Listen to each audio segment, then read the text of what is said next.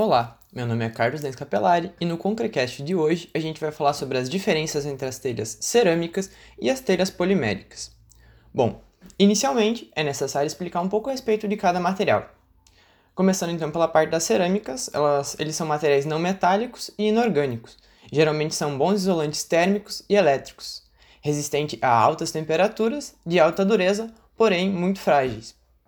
A gente tem dois tipos de cerâmica então, quanto à sua coloração ela pode ser branca ou vermelha, sendo que a coloração é regida então pelo teor de óxidos existentes, que é regido então principalmente pelo ferro. Como a gente vai ver, as telhas cerâmicas são geralmente feitas pela cerâmica vermelha, uma vez que a branca é usada para acabamentos mais finos. Quanto aos polímeros, eles são materiais orgânicos compostos por carbono, hidrogênio e não metais. Possuem cadeias muito longas, macromoléculas, e geralmente tem uma elasticidade, uma grande elasticidade e uma baixa densidade. Esta variedade de, de produtos então que a gente consegue ter dos, dos polímeros se dá pela sua estrutura molecular, que pode ter ligações lineares, podem ser lineares, podem ser ramificados com ligações cruzadas, uh, ou então em rede.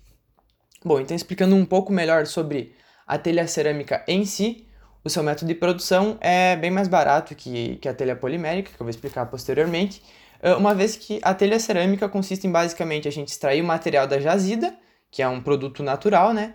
Uh, e após isso a gente vai passar ele por, uma, um processo de preparação, que são processos naturais, como peneiramento, lavagem, ou processos químicos uh, e processos mecânicos.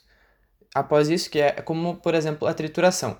Então, após esses processos, é feita a, a mistura que é adicionada água e misturados os componentes, e a moldagem, que é a moldagem das telhas cerâmicas, então são geralmente por extrusão ou por prensagem. Bom, finalmente, depois a gente uh, misturar e moldar, a gente vai deixá-la secando um tempo e após isso a gente vai passar por processo de calcinação. A calcinação consiste em fornos com temperaturas muito elevadas, onde ocorrem transformações na microestrutura, como a, a vitrificação que é a retração e o fechamento dos poros, onde a cerâmica vai ter um ganho de resistência e de dureza. Uh, quanto ao acabamento, ela pode apresentar esmaltação, uh, brilho, cor e texturas, além de possuir uma capacidade de receber tratamentos finais, como por exemplo a utilização de impermeabilizantes.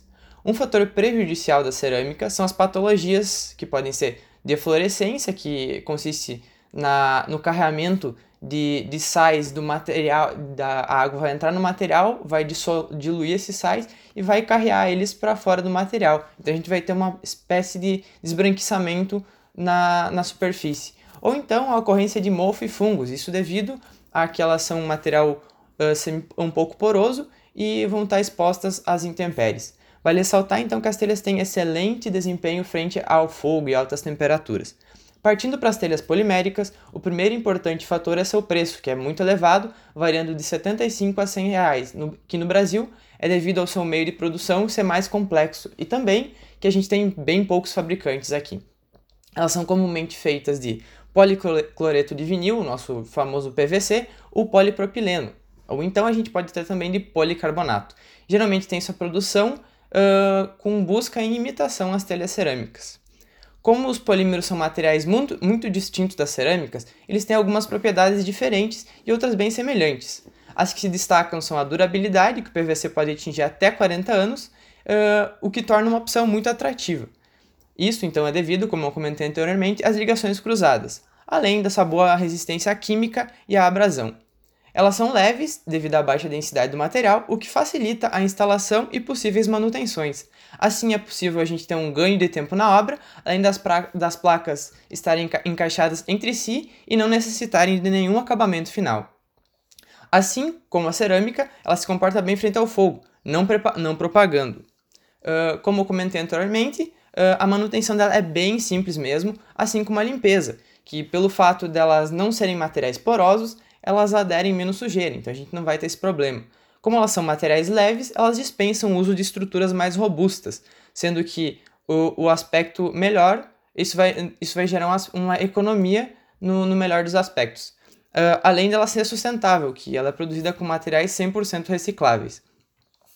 Seu único porém é o baixo desempenho térmico e acústico, devido à sua fina espessura. Bom, então um comparativo direto, elas têm diversas propriedades que compartilham, porém a sua maior diferença é no seu peso e no seu preço, que a, a, telha, a, a telha polimérica custa, custa muito mais caro que a telha cerâmica.